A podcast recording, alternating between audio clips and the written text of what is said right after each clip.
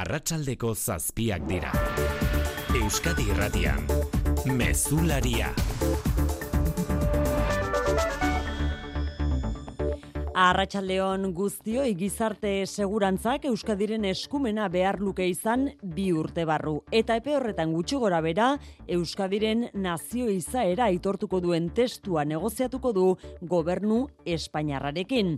Horrela jasotzen du PSOEk eta Euskadiko alderdi jeltzaleak gaur sinatu duten akordioak are gehiago. Pedro Sánchezek berak sinatu duen akordioak Andoni Hortuzar jeltzaleen buruarekin. Ordainetan, alde bozkatu bozkatuko dute jeltzaleek eta lehenengo bozketan lortuko du Pedro Sánchezek gobernu presidente izendatzea ziurrenik datorren astean bertan egingo den investidura saioan.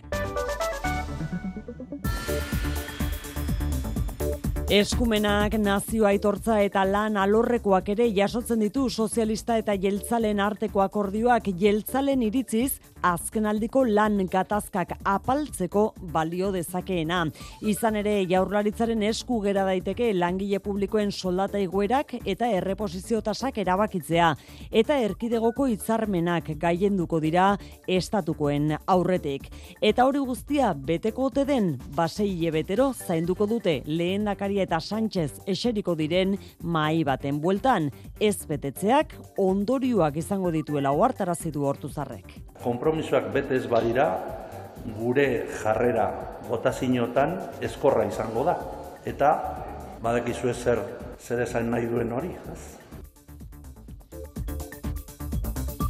Erreakzioak iritsi dira batetik eta bestetik jasoko ditugu guztiak, baina erreakzio sutsua eragiten jarraitzen duena amnistia legearen akordioa da. Sozialista kritikoei zuzendu zaie zentzu horretan alderdi popularra que den un paso al frente, que la sociedad española se lo reconocerá y se lo agradecerá. Y el Transfugismorako deia izan daitekena egin du kuka gamarra popularrak protestak deitu dira berriz kalean gaur beste behin iluntzerako baita gaurkoan ego euskal herrian ere.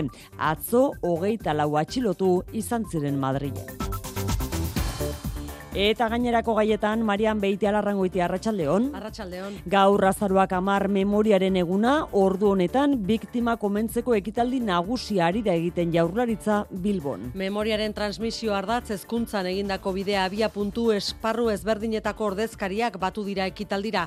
Bi ikaslek lekukotza eman dut ekitaldian eta indarkeriak eragindako mina eta giza eskubiden urraketa azpimarratuz, bizitzaren aurretik bandera eta pentsa moldea jarri izana azpimarratu eta ba, beti banderak eta ideologiak ba, e, bizitzan gainetekan jarri izan zian. Eta hori iruditzen zait dala gauza inoiz ez dena gertatu ber, hemen gertatu bertzana ekitaldian une batetik bestera inigo urkullu lendakariak hartuko du hitza. Eskola publikoetako jangeletan arazoak errepikatu diren egun honetan, Serunion Katerin enpresarekin kontratua eteteko prozedura abiatzeko agindu du Jokin Bildarratz hezkuntza sailburuak. Gaur bertan ikastetxetan ez dituzte babarrunak banatu somorroak aurkitu dituztelako, baina hori gutxi ez eta Hernaniko ikastolak aur batek arrainean arbat topatu ostean ikaslei honekin batera prestatutako entxalada, postrea eta ogia baino ezin izan die eman. Aurreko egunotan ere izan dira arazoak janariarekin, durako ikastetxean esaterako, eta bertako gurasuek ondo hartu dute sailaren erabakia. Enpresak ez du emango kalitatezko zerbitzurik, pues jarri zieten ere izun bat eta badirudi saiela inporta jarraitzen dutelako intzidentziak egoten, pues bidea baldin bada kontratua bertan bera gelditzea, pues pues izan da.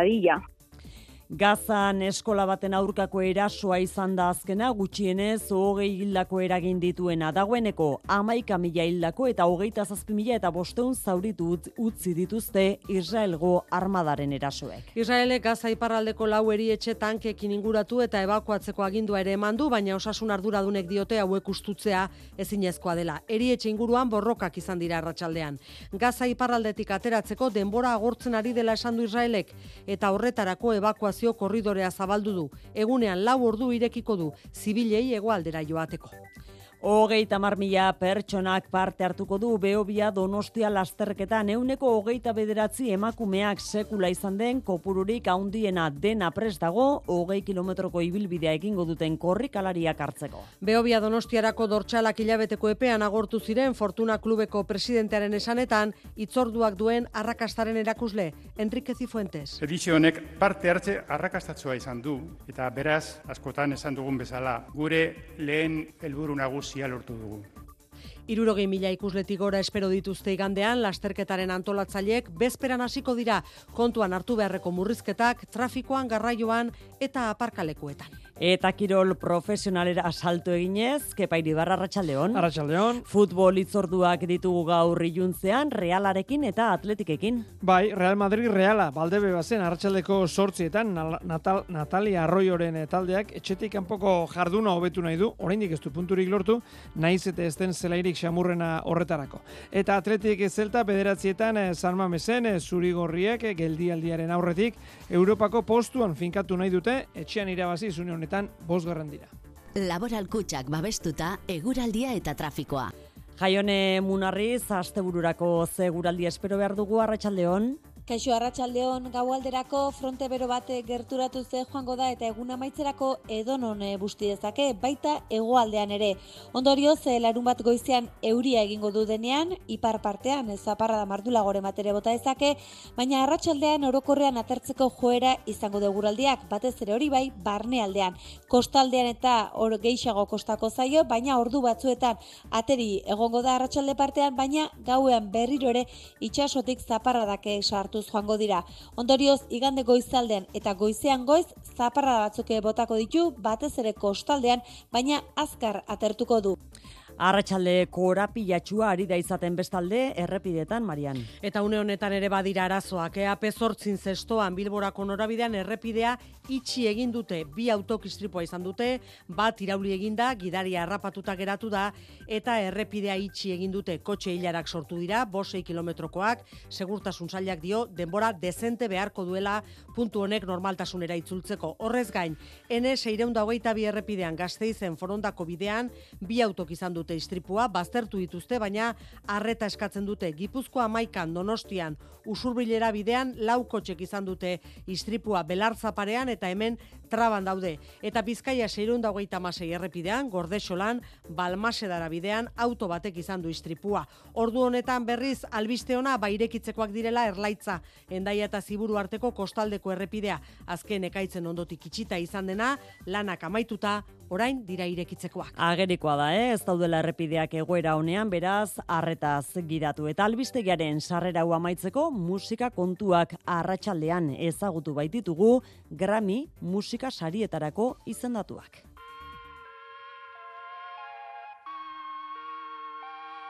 Emakume izenak ditugu nagusi izendatuen artean, baita favoritoen artean ere musikaren sari ospetsuen irurogeita zeigarren edizioan, Siza, Taylor Swift, Olivia Rodrigo, Miley Cyrus eta Billy Ellis dira izendapen gehien eskuratu dituztenak. Datorren otxaiaren lauean Los Angelesen gramofonoa eskuratzeko aukera gehien ala ere, zizak du bederatzi izendapen eskuratu baititu tartean urteko abesti onenarena Kill Bill kanta honi esker.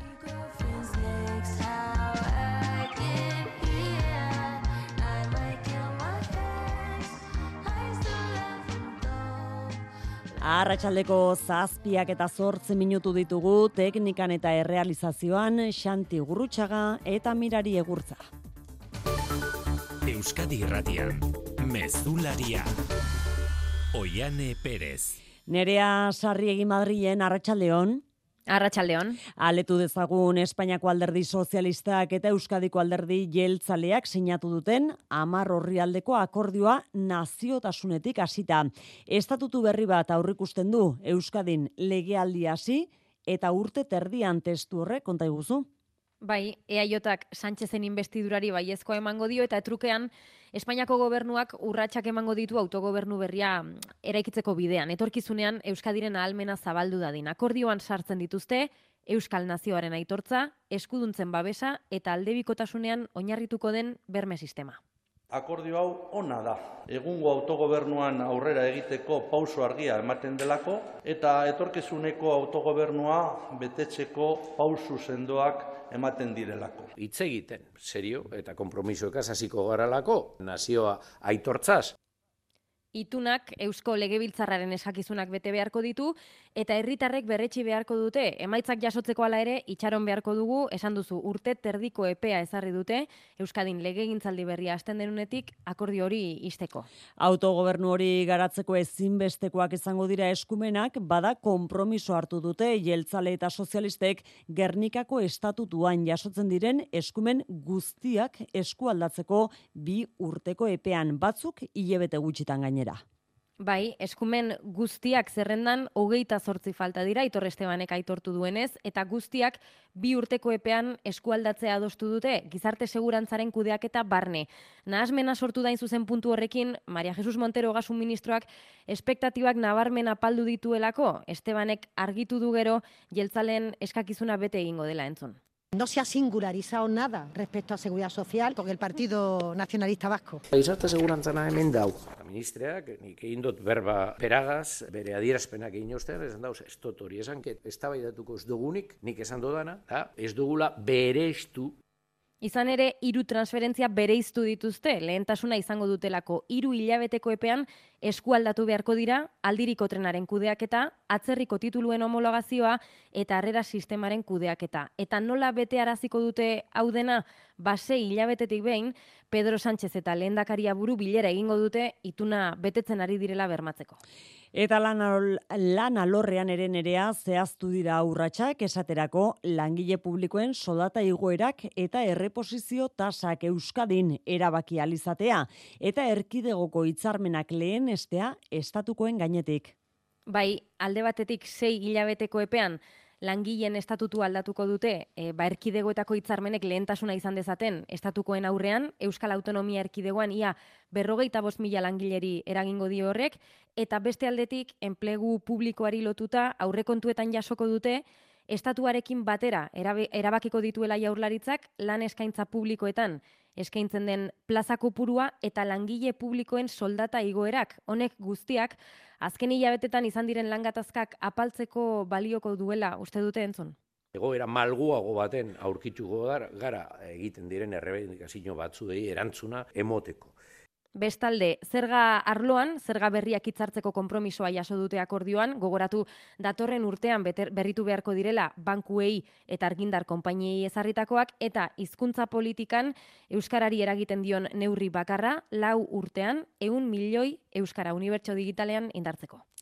PSOEk eta EAJak lortutako akordioak Euskal Hitzarmenak lehen etxiko dituela jakinda, ela sindikatuak adierazi du beraiek lan erreformen aurka egindako mobilizazioen ondorio dela lorpen hau. Aldarrikapen hori historikoki defendatu duela ekarri du gogora elak, eta itunak jasotzen dituen beste puntu batzuekin berriz, ezadostasuna azaldu du esaterako sindikatuaren ustetan, sektore publikoko erreposizio tasari, plantillen finkatzeari eta soldaten iguerari buruz adostutakoek ez du bermatzen horien inguruko negoziazioak Euskal Herrian egingo direnik. Euskadiko Komisiones Obrerasek ere begionez ikusi du lan hitzarmen autonomikoak lehen estea, Estatu mailako komisionesen zuzendaritzak ordea bestelako iritzia dirazi du UGTrekin batera argitara emandako harrean kritika egin diote erabakiari eta horrelakoak elkarrizketa sozialaren mailan aztertu behar direla zehaztu dute. Segurtasun alorra ere badakar jeltzale eta sozialisten arteko akordioak ertzaintzak eskumenak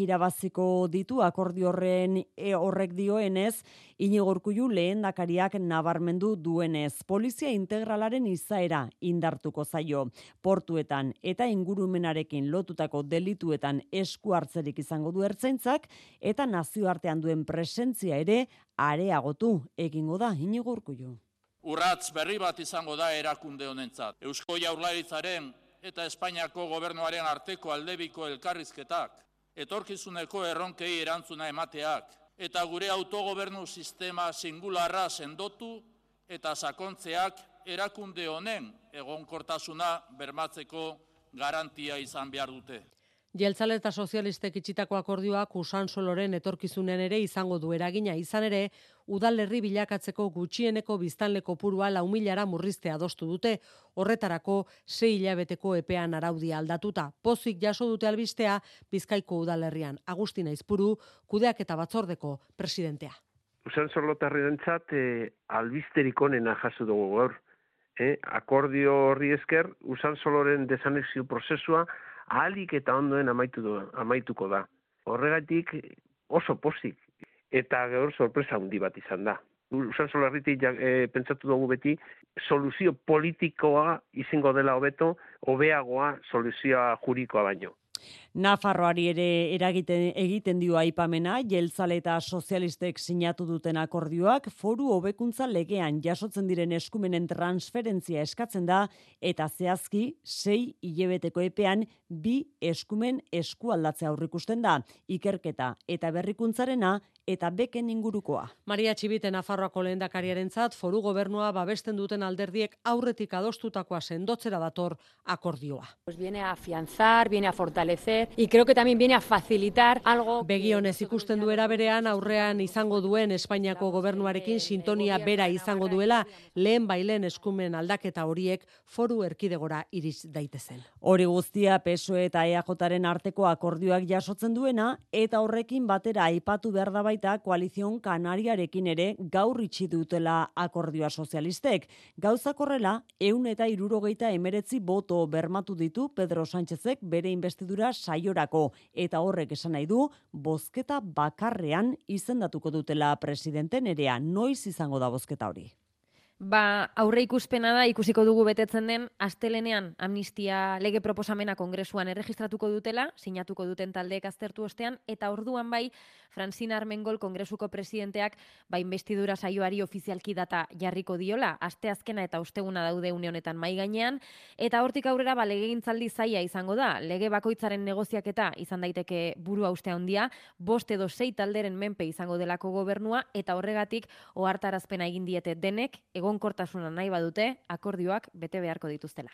Onaino jeltzalekin akordioari dagozkionak bien bitartean Junts eta Pesoren arteko akordioak sektore kontserbadoretan eragiten duen aserreak puztuta jarraitzen duela arlo judizialean bai baita politikoan ere. Batetik, epaien organo gorenak Europar batasunari eskatu dio, ikertu dezala zuzenbide estatuaren aurkako erasoa izan dena, euren ustez, alderdi populararen izenean kuka gamarra zuzendu zaie berriz sozialista kritikoei, Sánchezi aurre egiteko eskatuz maialen narratibel. Bai, tonu gogorrari eutxita, kuka gamarra popularren idazkari nagusiak esan du, akordioa dela Espainiari eraso egitea eta hain zuzen ordena berrez hartzeko hauteskundeak errepikatzetik arago sozialista kritikoei eskatu die zerbait egin dezatela Sánchezen aurka. Que den un paso al frente, que la sociedad española se lo reconocerá y el que tenga capacidad de parar esto. Eta horrela, nolabait atea ireki dio transfugismoari, investidura saioari begira, eta pesoeren barne mugimenduei ere bai.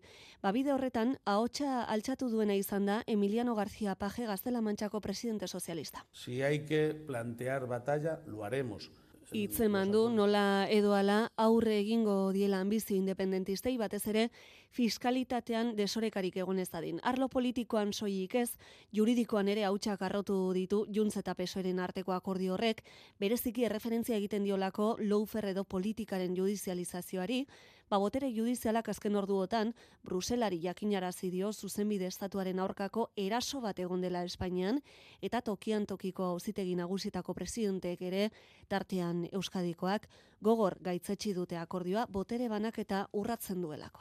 Eta zerre hori kalean ere somatuko da azken egunetan gertatzen ari den bezala gaurkoan Bilbon eta Iruinean ere deitu dituzte mobilizazioak ultra eskuineko mugimenduek arratsaldeko zortzietan izango dira. Ferrazen berriz, pesoeren egoitzatarian protestan ari dira une honetan, atzo hogeita lau atxilotu izan ziren Madrigo istiluetan. Alderdi popularrak berriz, igandean egingo ditu manifestazioak hiriburu guztietan. Boxek jakinerazi du martxak egingo dituela manifestazio horien ondoren pesoen egoitzetara. Eta liskar eta istilu hauen guztien atzean gorrotua sortzeko ahalegina ikusten du bingen zupiria jaurlaritzaren bozera maleak horrela adierazi digu faktoria saioan. Ikusten ari gara kaleetan, ba, nolako alegina egiten ari diren arrenkura eta gorrotoa sortzeko, ez? E, guk badakigu zer den e, gure kaleetan egunero mobilizazioak ikustea, kale borroka deitzen zitzaion, ezagutu gendun. Bueno, ba, horren antzeko zerbait gertatzen ari da Madrilen, eta ez luke inoko nahi buruz bromarik egin beharko. Ze gauzabek nolazten diran jakin baina nola maituko direnez. Arduratsuak izatea, eskatzen dienik inbertsio funtsei. Nahi duzun munduan pentsatu zinbertitu. Laboral kutxe inbertsio funtsekin, ikeke jasangarritasun irizpidez inberti ditzakezu zure aurrezkiak, galdetu gertuen duzun bulegoan. Laboral kutxa, bada beste modu bat. Informazio liburuska eta inbertitzailearen zako funtsezko datuen agiria bulegoetan laboralkutxa.eusen eta CNMV-en. Gozatu lorategia zudazken honetan. Aduna gardenen, aurkitu ezazu behar duzun guztia, zure landare eta balkoiak profesional batek bezala zaintzeko. Jarri izazu prest zure kanpoko espazioak eta eman bizia zure etxeari. Zatoz Aduna gardenera, zubitxiki amasei, edo deitu, bederatzi lau iru, bederatzi iru, 0 iru, bosta 0 telefonora. Iritsi da azaroa Kristina Eneara eta gure kultura egitaragoak ingurumenera eta iraunkortasunera gerturatuko zaitu modu didaktikoan eta divertigarrian. Ekaitz tanketara bizitak, hasiak erausten ikasteko ikastaroak, edo taulia mendian orientazio jarduerak dira gure ekintzetako batzuk. Kontsultatu egitarago osoa kristinaenea.euf webgunean. Kristina Enea Fundazioa, iraunkortasuna gara. Biktimen omenezko ekitaldi ugari izan dira gaur Euskadin urtero egiten den moduan gaurkoan memoriaren egunean. Arratsaldean Eusko Jaurlaritzak memoriaguneko ekitaldi nagusia egin du Bilboko Euskalduna Jauregian. Amaitu berria den ekitaldia bertan da Luis Eron lankidea Arratsaldeon Luis. Arratsaldeon ba guztira eunda larogei bat pertsona Bilboko Euskalduna jauregian memoria belaunaldi berriei transmititzeko beharraren inguruko gogo eta egiten zortzina banaturik borobiletan eserita inigo urkullu lendakaria buru ikasleek, irakasleek, erakondetako ordezkariek, biktimek eta gizarte eragileek batera dinamikan parte hartzen. Euskal Herrian indarkeriaren inguruan gertatutakoaz jakimin handia hemen bildutako gazten artean, Aider Manziz Isidor ikasleak azaldu digunez. Osa, taua tau izan da, azkenian ba gure herrialdian min asko emandun gai bat izan dalako. Ta hemen ba gizarte eskubidean urraketa bat egon ta ba beti banderak eta ideologiak ba e, bizitzan gainetekan jarri izan zian. Ta hori iruditzen zait dala gauza inoiz ez dana gertatu ber, hemen gertatu bertzana. Hain zuzen ere, gertotako inguruko memoria eskubidea eta bete beharra dela. Igaragan, iraganarekiko eta geroarekiko kompromisoa dela esan da, belaunaldi berriei memoriaren transmisioa bermatzea guztion ardura dela nabarmendu du inigo urkuiuk. Transmisioa guztion ardura da. Erakundeak, alderdi politikoak, gizarte eragileak, familiak, komunikabideak, eta noski, baita eskola eta unibertsitateak ere. Gogoran bizikidetzaren eta giza eskubideen institutuaren bitartez Eusko Jaurlaritzak terrorismoaren eta indarkeria politikoaren biktima guztien omenez antolatutako ekitaldian entzun ditugu gogoetan guztiok. Bilboko ekitaldiaz gain Eusko Legebiltzarrean indarkeria mota guztien biktimak omendu dituzte. PP Ciudadanos eta Voxek ordezkaririk gabe egin dute lore eskaintza Inigo lehendakaria eta Bakartxo Tejeria Legebiltzarreko presidentea buru izan dituen bilkuran. Donostian berriz batasuna irudikatu da udal talde guztietako ordezkarien parte hartzearekin. Popularrek gainerakoan ekitaldi propioa egin dute soilik etako biktimak aintzat hartuta eta gaitzespenaren behar aldarrikatu du Javier de Andrés buruzagi popularrak elkar bizitza baketsua eraiki dadin. La condena de todos aquellos crímenes es imprescindible para construir una convivencia que no se sostenga Etxeratek ere gogoan izan ditu sakabanaketaren eraginez espetxetara egindako bidaian hildako amasei lagunak Nerea Hernandez etxerateko ordezkaria da. Memoria kolektibo ofizialak ordea, oraindik ez ditu aintzat hartzen presoei eta haien ingurukoei hiru hamarkada luzeetan erantsitako zigorraren bidegabekeria jasan zutenak. Zerunion Catering enpresaren kontratua eteteko bide juridikoak ari da aztertzen Eusko Jaurlaritza ikasturte hasieratik eskola jangeletan izandako arazoak tarteko. Azken gorabera gaur bertan izan dute eta ez dituzte zerbitzatu lehen plater moduan prestatuta zeuden babarrunak. Hernaniko ikastolak gaineratu du postrearekin, tomate entxalada eta ogiarekin konformatu behar izan dutela gaur ikasleek, aur batek, arraina jatean, bere platerean, ar bat topatu duelako ainara rubio. Babarrunak jangabe geratu dira gaur ikasleak Herrioxan Serunion enpresaren babarrunetan zomorroak topatu eta gero Euskadiko ikastetxeetara ez banatzea erabaki dute eta enpresak berak emandua bisua hala kontatu digu Duranako ikasbidea ikastolako gurasolkarteko Xaila Herrerok. Herrioxan ikusi izan dute lehenengo gertatutakoa eta nik esango nuke erabaki dutela pues zuzenean beste lekuetara bidaltzea. Ikasbidean irailean zizareak topatu zituzten pasta platerean, horregatik zigor espedientea zabaldu zitzaion enpresari. Aste honetan aste artean bigarren plateri gabe geratu ziren aragiaren azidotasun maila handiagatik. Jokin Bildarratz hezkuntza sailburuak enpresari kontratua eteteko bide juridikoak aztertzeko eskatu dio bere lantaldeari,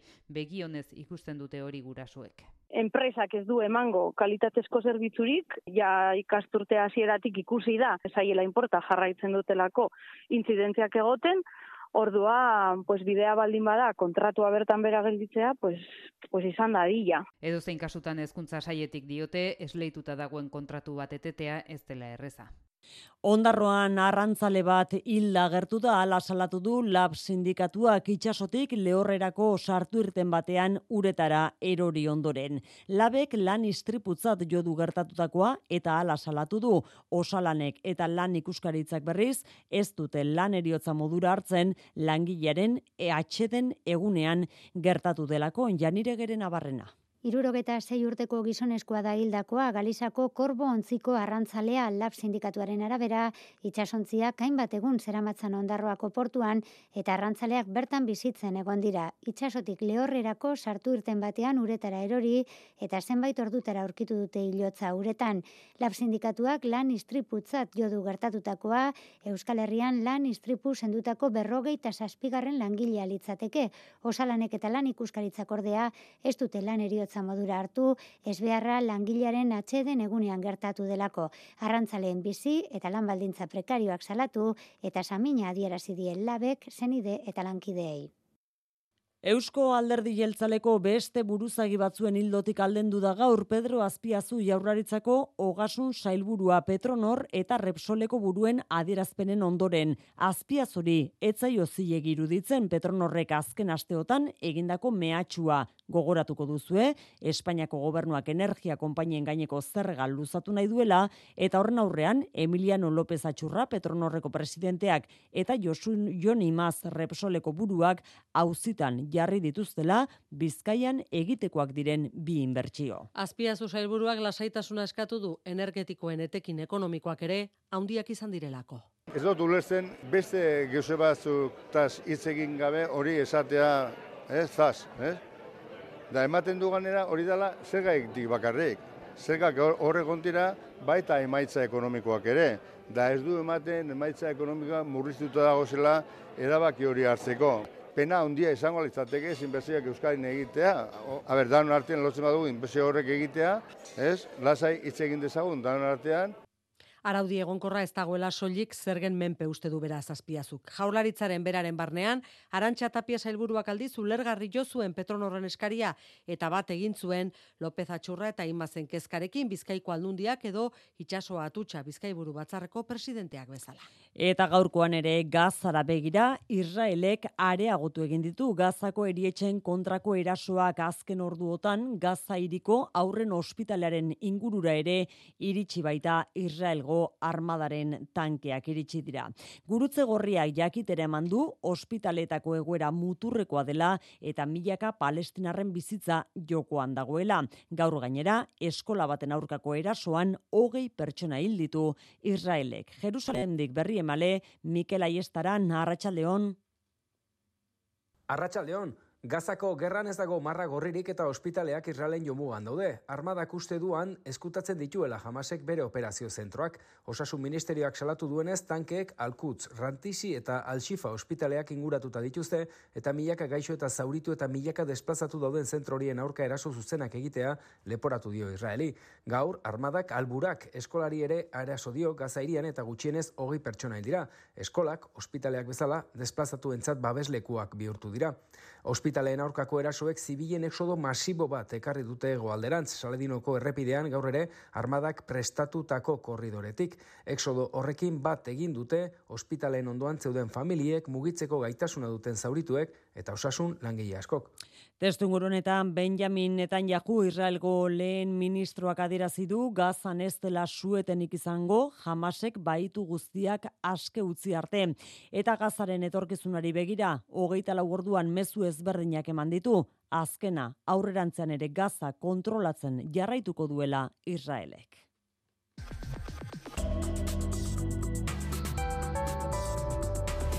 Euskadi Irratian eguraldia eta trafikoa Asteburuaren atarian eguraldiaren iragarpena jasoko dugu Euskalmetetik lehenik eta behin jaionen munarriz. Gaualderako fronte bero bate gerturatu ze joango da eta egun amaitzerako edonon eh, busti dezake, baita hegoaldean ere. Ondorio ze larun bat goizean euria egingo du denean, ipar partean zaparra da mardula gore matere bota dezake, baina arratsaldean orokorrean atertzeko joera izango de guraldiak, batez ere hori bai, barne aldean. Kostaldean eta hor geixago kostako zaio, baina ordu batzuetan ateri egongo da arratsalde partean, baina gauean berriro ere itxasotik zaparra dake sartuz joango dira. Ondorioz, igande goizaldean eta goizean goiz, zaparra batzuke botako ditu, batez ere kostaldean, baina azkar atertuko du.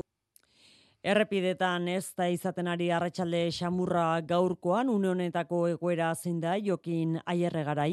Ape zortzian zestoan bilborako norantzkoan errepideak itxita jarraitzen du, bi autok istripua izan dute, bat irauli eginda eta gidaria harrapatuta geratu da bi zaurituak ospitalera eraman dituzte dagoeneko, baina errepideak itxita jarraitzen du eta momentu honetan lau kilometroko kotxe hilarak daude. Gipuzko amaikan donostian usurbilera bidean lau kotxeek izan dute istripua, belartza parean autoak alboratu dituzte dagoeneko, baina trafikoa motela da. Ape sortzian, zaldibarren, irunera bidean, autobatek istripua izan du eta trabanda beraz kontuz gidatu. Eta azkenik gogoratua sortzian Bilbon San Mameseko sarreretan bi norabidetan mozketak izango direla futbol partida dela eta. Mesularia, gertukoak. Biarritzeko iratin gaur hasida lurrama azoka igander arte iraungo duena. Emakume laborariak dira urten protagonista Frantxe, Comte eskualdeak gonbidatua eta bia kanpesina mundu mailako laborari sareko arduraduna Morgan Odi Gozama. Andoni Lizeaga. Usaian bezala, aurren eguna gaur irakaslek ez dute indar handirik egin behar.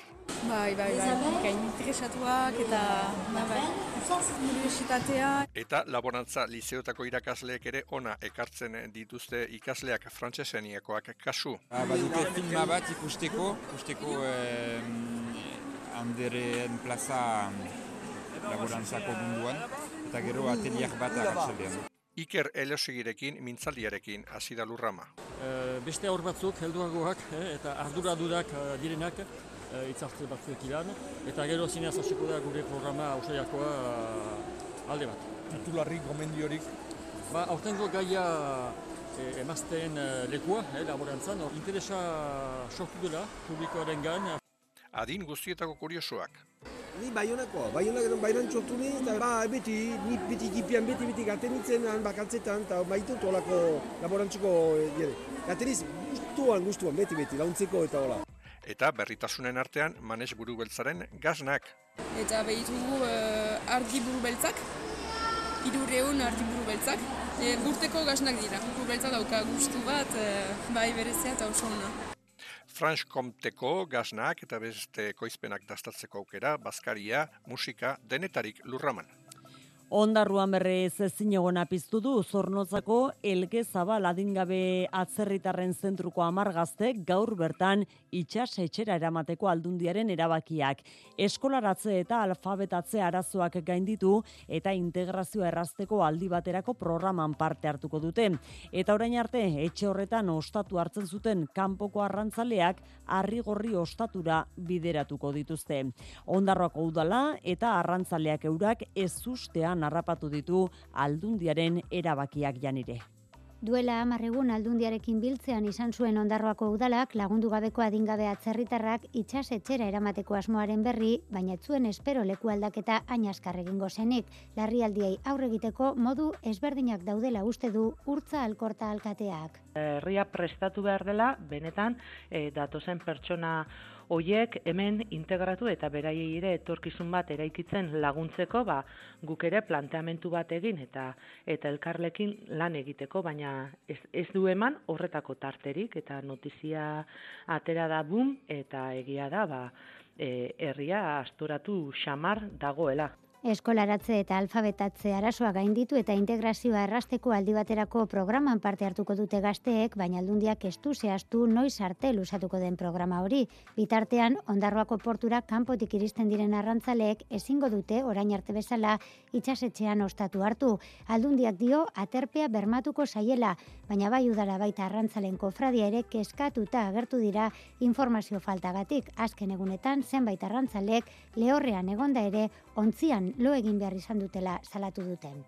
Arabako foru aldundiak martxan duen ekimenaren aritik, futbol zelaietan joko garbia eta errespetua sustatzeko programa jarri du abian denboraldi honetan Gipuzkoako foru aldundiak ere. Aurkezpenean izan da Jose Juan Ugalde. Amairu amabost urte bitarteko kadete mailan jarri dute martxan Deportibiti izeneko programa, aldundiak, Gipuzkoako Futbol Federazioak eta Gesto Deportibo enpresak.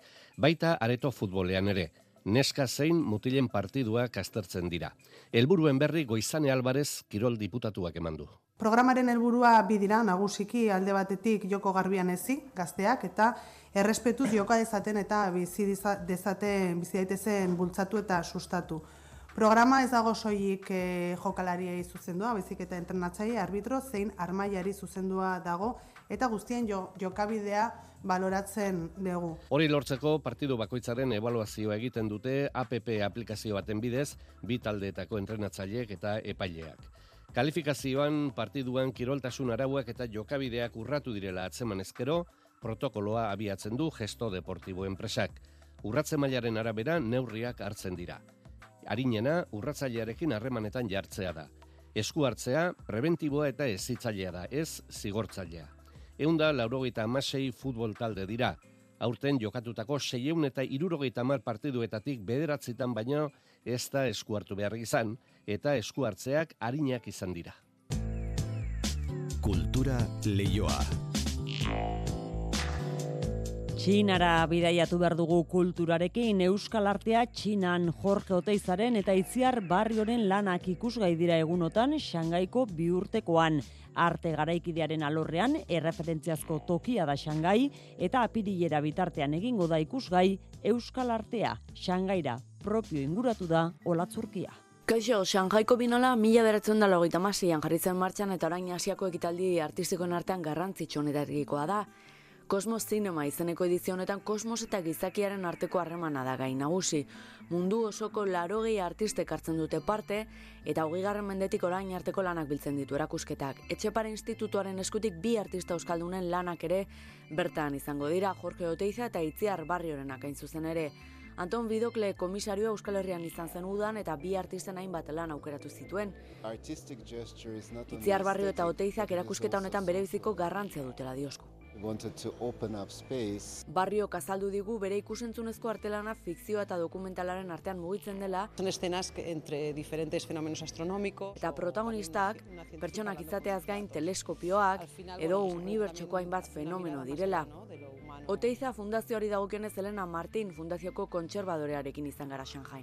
Juega con, con la idea del espacio dentro de un sólido que es... Esan digu erakusketa honetan oteizaren bost lan daudela hiru eskultura eta bi kolax espazioaren inguruan gogo eta egiten du arte lan hauetan. Erakusketa Shanghaiko Power Station of Art museoan antolatu da. Zentral elektrikoa izandako eraikin berezi honetan artelanak apirilera arte egongo dira. Bergarako orfeoiak berriz bi arrospatuko du bere eungarren urte urreneko kontzertua, udal pilotalekuan izango da itzordua, arratsaldeko zazpiterdietan, eta abes batzarekin batera arituko dire estenatokian, herriko beste zenbait musika eta dantza talde ainoa gerre. Eun urte kantuan izenburupean ospatuko dute Bergarako udal pilotalekuan Bergarako orfeoiaren mendeurreneko kontzertua. Berreundik gora abeslari eta musikarik parte hartuko dute emanaldian eta kontzertuan zehar Orfeoiaren ibilbidean mugarri izan diren hainbat une gogoratuko dituzte. Aitor Biain Bergarako Orfeoiaren zuzendaria. Bat adibidez ba Orfeoiaren hasiera. Mila behatzen dago eta iruan dago ipinita, baina egia da aurretik ere ja bazebi bergara kantua, eta hor, bueno, ba, koro parrokialak intzuen erlazioa, organoa, beraz, bueno, ba, hor, errepertorio bat landuko da blokeo e, orfeiak izan duen garantzia musikalekin izango da beste egitutako bat baita. Kontzertu sinfonikoak orfeiak itzuazko pixua izan zuen, e, mila behatzen da irurogeia, irutamarrean da, orfeiko zuzendariak ere baita. Estenatokian hariko dira, orfeoiko berrogei lagunekin batera, onako beste talde hauek. Kontzertu honen helburu nagusia da bergara omentzea. Azkenean, e, egun urte hauetan bebaita, ba, gure parte izan direlako. Beraz, bueno, ba, hainbat eragile izango ditugu gurekin, eh? Bergarako orfei ezan parte noski, ba, bergarako orfei gaztea, bergarako banda, bergarako orkesta, aritza bezatza, alai berri otxotea, e, kanden daun e, estudioko dantzariak emo dira baita, aitorolea, organen jolea. Elkarrekin emango dituzten abestien artean daude, entzuten ari garen John Rutherren Gloria, edota Karl Orfen, Carmina Buranako O Fortuna. Kontzertuan zehar bestalde, hainbat bideo proiektzio tartekatuko dira, bergarako orfeiaren eun urteko historiaren erakusgarri.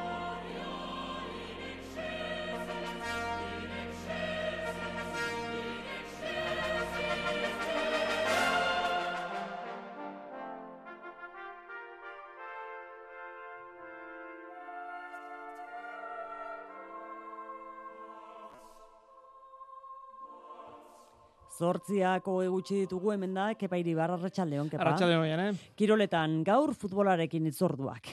Bi ditugu, laster eh, kontatuko ditugu.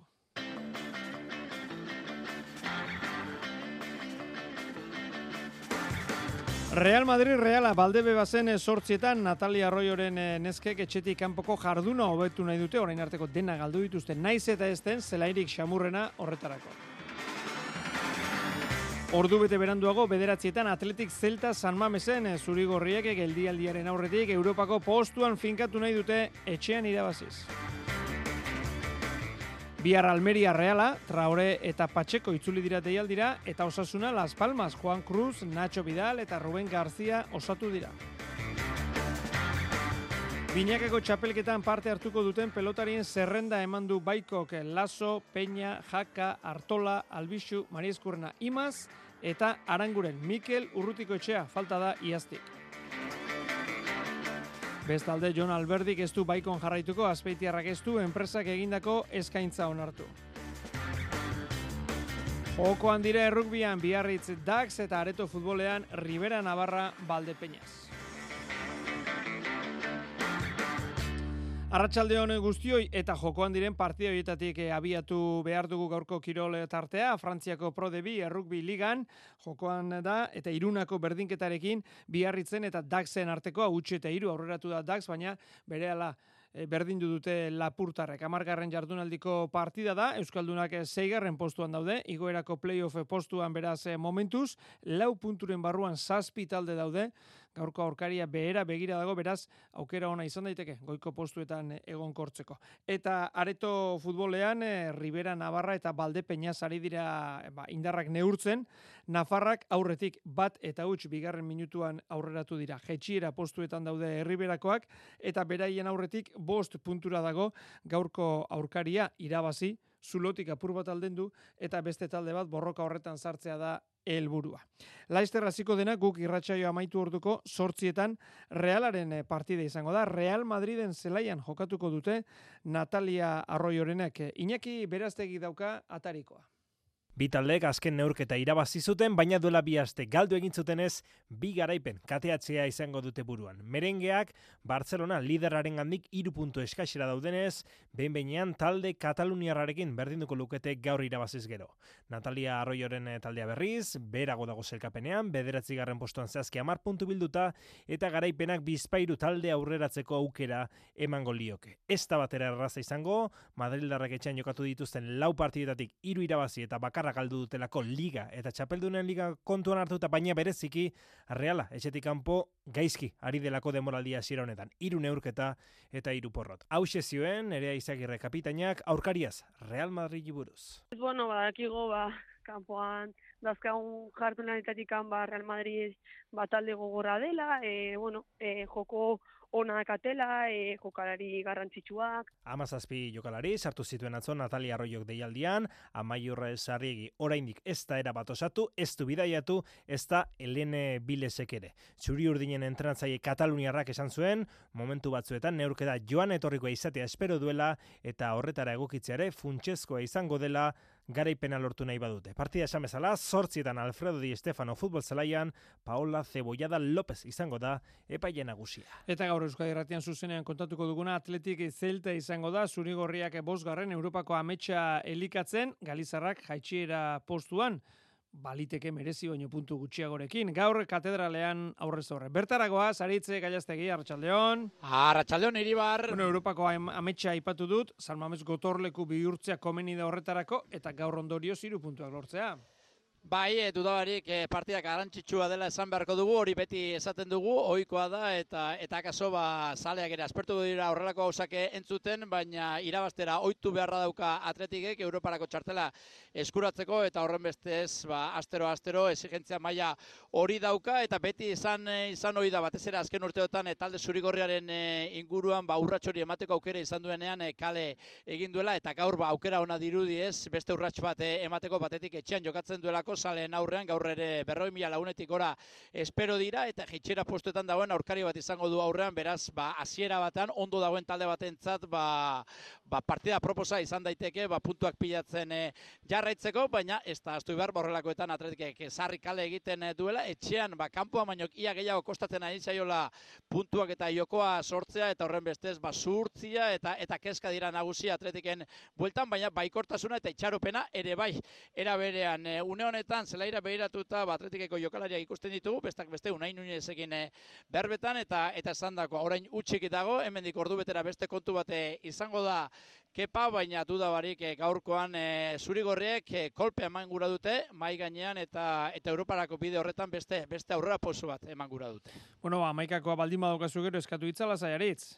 Gerarte! Bederatzietatik aurrera kontaketa kailasek, analizia Angel Garitano Ondarruk eta Nerea Zuzberrok. Baiko, pelota enpresak Instagram kontuan aurrena eta web horrian ondoren, binakako txapelketan hariko diren pelotarien zerrenda argitaratu du.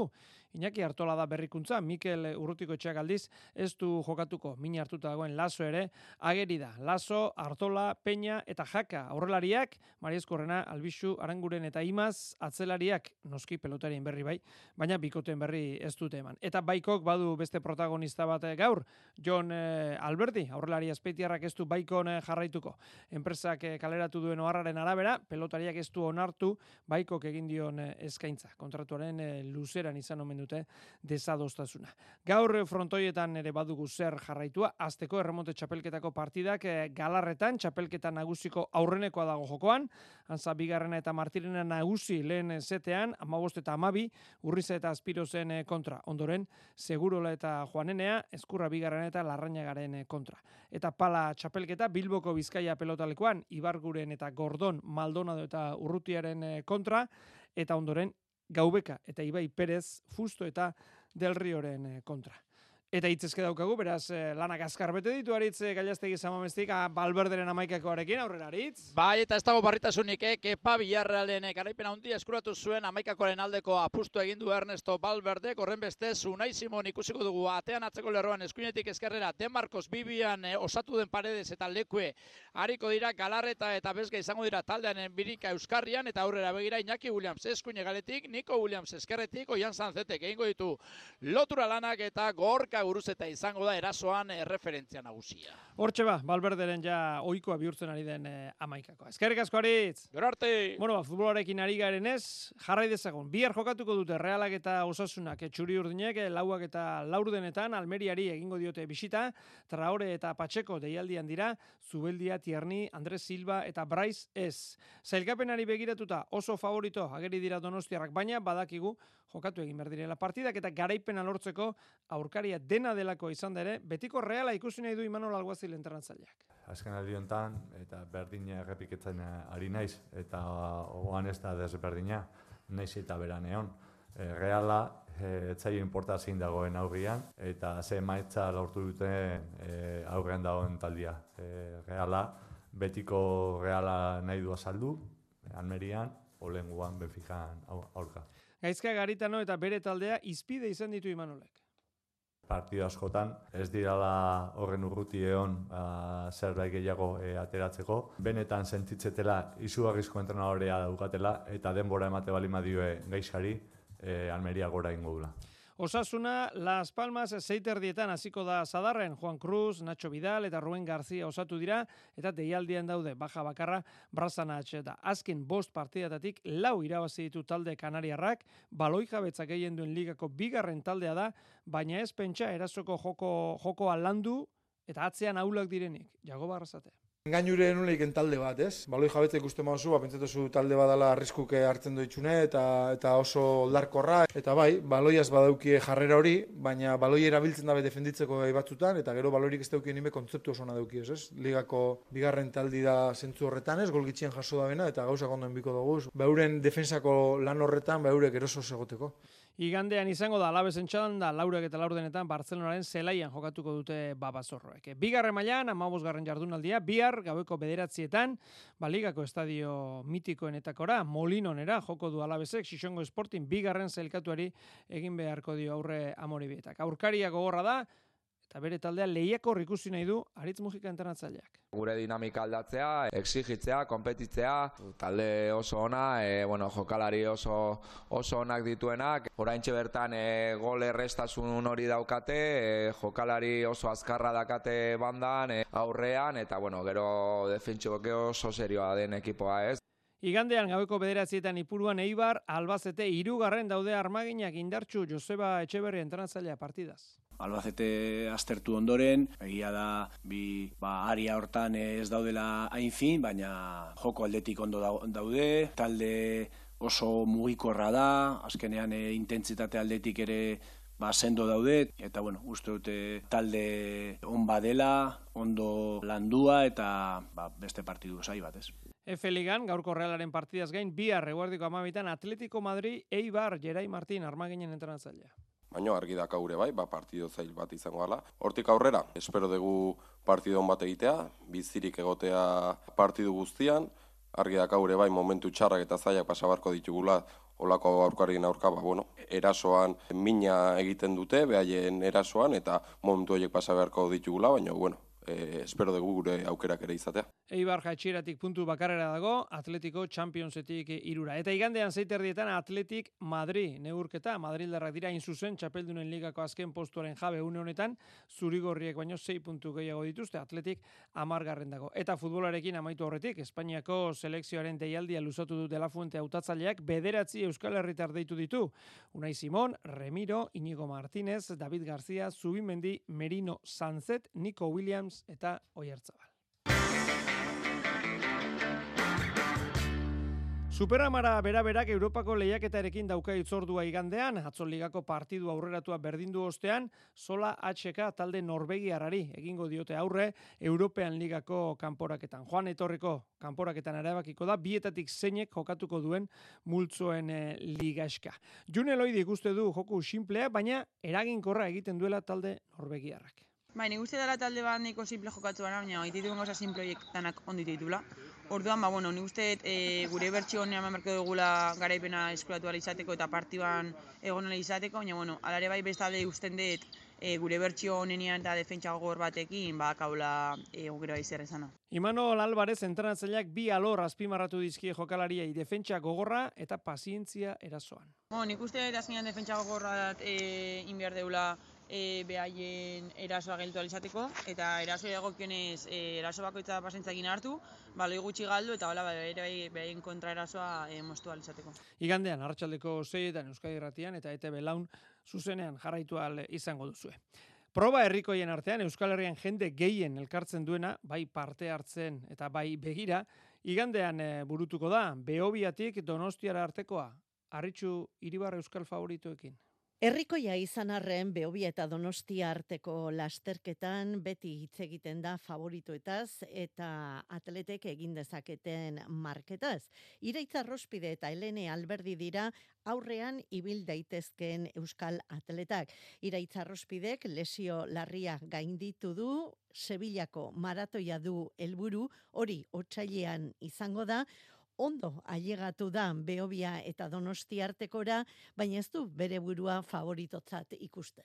Egia esan nik nire burua ez ete favoritotzat ikusten. Batez ere, ba, nik badaki alako nola nagonez, eta nik uste 2008an ba, nire urterik onena izan zenean, orain dudana baino puntu bat gehiago banuela. Egia da bideo honetik nola, bideo oso honetik puntu ura errekuperatzeko, baina orain ez nago nik uste puntu hartan. Eta, bueno, ba, badaude beste, beste izen batzuk ez, e, favoritoak izango dienak. Nire ikus puntua da, bueno, e, nahi kondo nagola, nik uste lehian izango naizela, borroka mateko ere gai izango naizela, baina bueno, favoritutat ez dut ikusten ere burua. Ordu bete eta bi minutu inguruan ibil daiteke ireitza arrospide bere denborarik onena, ordu bete minutua eta segundo bat da. Emakumezkoetan Helene Alberdi aurrean ibil daiteke bere sasoia luzatu egin du atxedena hartu aurretik, baina postuak ez dio hainbesteko kezkarik sortzen berak, denbora nahi du, denbora on bat, txukun bat egitea du helburu igandean. Denbora, denbora, bai, bai, zalantzai gabe. Azkenian, egindako postua, ba, bueno, e, ez dago nire, nire memenpea karrik, e, bakit etorriko diala oso askarri biliko dian atleta batzuk, orduan en, azkenian nik uzen derera junberdetela, gustatuko litzaidake bat ama bostetik geiztia, uste egin dezake dela, baina bueno, e, gogor zaiatu beharko naizela hori egiteko, eta postuak egia esan ez nau, ez nau kezkatzen. Igande goizean Beobia eta Donostia artekoa, hogeita amar mila parte hartzaile izango dira irtera. Bigarren mailako eskolarien txapelketako finala berriz bihar harrietan jokatuko da. Jonander de Laos. Oian larretxea, Ari Zirazabal, John Rodriguez, Beñat Lekue, Julen Aranberri eta Andon Irureta goiena izeta seigarrena. Sei lagun horiek hariko dira bihar Euskadiko bigarren mailako eskolarien finalean. Txapela eta maila zigotzea jokoan, haiek lortu ditu izetak. Ba, gogo hau diakin ez, enia, bueno, zirkustantzia diena dia, dazkauna dia Euskadiko federazioan, baina, bueno, aurreneko maila ilutzeko ilusio horrekin ez, betuta. Guztik dira zabalda larretxea mhm igual punteronak, eta horiek hasieran zarrera jotzeko, ez? Larratxe da eskola ja da, urte asko igual, eta horiek hasieran, ba, minutu terdin kanardikoa mozteko, inungo arazo gabe mozteko, ez da, ni ez na horri hortan. Baina, bueno, saiatuko naiz lasaixo hasi, eta ritmo egin usten, abe, intentzioa txapela atxeak hartzekoa. Ari, zira zaolek ere, garaipena du begiz jota. Nik uste dute lan polit bat eginda eta korteak eta nahiko txukun edaman da, irabazteko aukerak baditut dakit, eh, andoni eta larretxea zin puntutan egongo dira, nik uste dut nahiko puntu egongo direla, baina bueno, nik uste dute leia estu egongo dela bai. Bina kana erdiko, iruro gehiontzako eta oinbiko lanen inguruan izeta zigarren. E, oita bi iru minutu moztuko ditugu azkarren ez, oi baina azkarra zituzte moztuko ditugunik ni bintzat, eta hor oinbikotan egukiko deu kakua ez, oinbikotan azken demora juritea marra minutu guteia, han lanak eta ondo inda korte txukunak atea ba, han erabakiko ala petetarik. Finala harrietan jokatuko dute arratsaldeko ordu batean. Eta saskibaloian, naze beliga igandean gure taldeentzat gaur bertan Gipuzkoa basket urrezko lebligan Xavier Murua. Baskoniak eta Bilbo basketek etzi izango dituzte, bederatzi garren jardunaldiko partiduak. Bi euskal taldeek Europako lanak ondo eginda helduko diote ACB ligari, arabarrek Euroligan eta bizkatarrek FIBA kapen biek irabazi dute. Nabarmentzeko bereziki taldera barrak atzo Atenasen egindakoa, azken unean puntu bateko aldea zirabazizio olimpiakosi. Baskoniaren historiako bosgarren garaipena pireon. Aidanean, Duzki Bonovitzen lana antzematen ari dira jokolariak. Baskoniak kompostelan jokatuko du igandunetan eguardiko amabita erdietan. Lau garaipen ditu talde gazteizterrak bat gutxiago obradoirok. Igandean bertan jokatuko du Bilbo Basketek Real Madriden kontra miribilan arratsaldeko bostetan. Ezur gogorra, zuriek oraingoz jokatu duten guzti irabazi dute ACB Ligan eta Euroligan. Eta mailaz jatxita horrezko Lebligan, Gipuzkoa basketek alakantela izango gaur itzordua, gaueko bederatziak laurden gutxetan, garren garipen erreskaan eskuratzen aleginduko da, Mike Dorozolak idatzen duen taldea.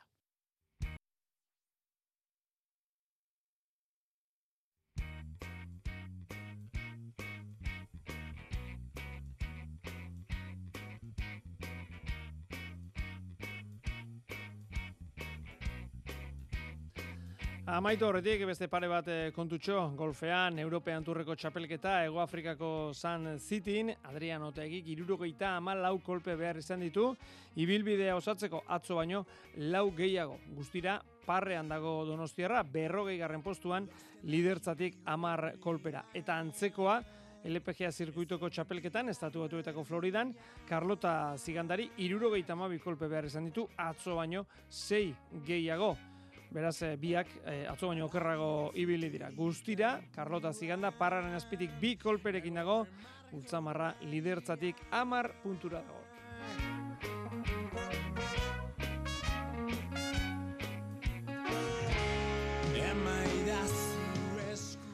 Galarretan, eh, txapelketa nagusiko partidan, urrizak eta azpiruzek amabos, tanzak eta martirenak amairu, bigarren eh, setean, beraz, eh, set bana irabazita, azken eh, jokoan erabakiko da partida. Bederatzitan itzuliko gara, atletik zelta partidarekin. Iluntzeko zortziak dira. Euskadi Irratiko Informazio Zerbitzuak. Albisteak. Arratxaldeon berriz ere guztioi, gizarte segurantzak Euskadiren eskumena behar luke izan bi urte barru, eta epe horretan gutxi gora bera, Euskadiren nazio izaera aitortuko duen testua negoziatuko du Euskadik gobernu Espainiarrarekin. Horrela jasotzen du Pesoek eta Eusko Alderdi Jeltzaleak gaur sinatu duten akordioak, are gehiago, Pedro Sánchezek berak sinatu duen akordioak Andoni Hortuzar jeltzaleen buruarekin. Ordainetan, alde bozkatuko dute jeltzaleek eta lehenengo bozketan lortuko du Pedro Sánchez gobernu presidente izendatzea Sánchezek, ziurrenik datorren astean egingo den investidura saioan.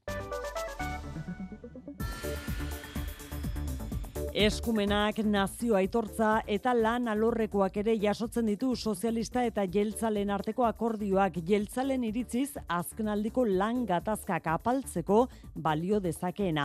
Izan ere jaurlaritzaren esku gera daiteke langile publikoen soldata iguerak eta erreposizio tasak erabakitzea eta erkidegoko hitzarmenak gaienduko dira estatukoen aurretik. Eta hori guztia beteko ote den, ba sei hilebete, sei hilebetero zainduko dut dute lehendakaria eta Sánchez eseriko diren mai baten bueltan ez betetzeak ondorioak izango dituela ohartarazi du Hortuzarrek. Konpromisoak betez badira gure jarrera botazinotan eskorra izango da eta badakizu zer zer esan nahi duen hori, ez? Erreakzio sutsua eragiten jarraitzen duen ala ere Kataluniako alderdiekin lortutako akordioa da sozialista kritikoei zuzendu zaie gaur alderdi popularra. Que den un paseo al frente, que la sociedad española se lo reconocerá y se lo agradecerá. Y el que... Transfugismorako deia izan daiteken egin du kuka gamarra popularrak. Kalean berriz, martxan dira beste behin ordu honetan, ultraeskuinak deitutako protestak. Ordu honetarako bi deialdi daude eginda Euskal Herrian ere, bata iruñean eta Bilbon bestea.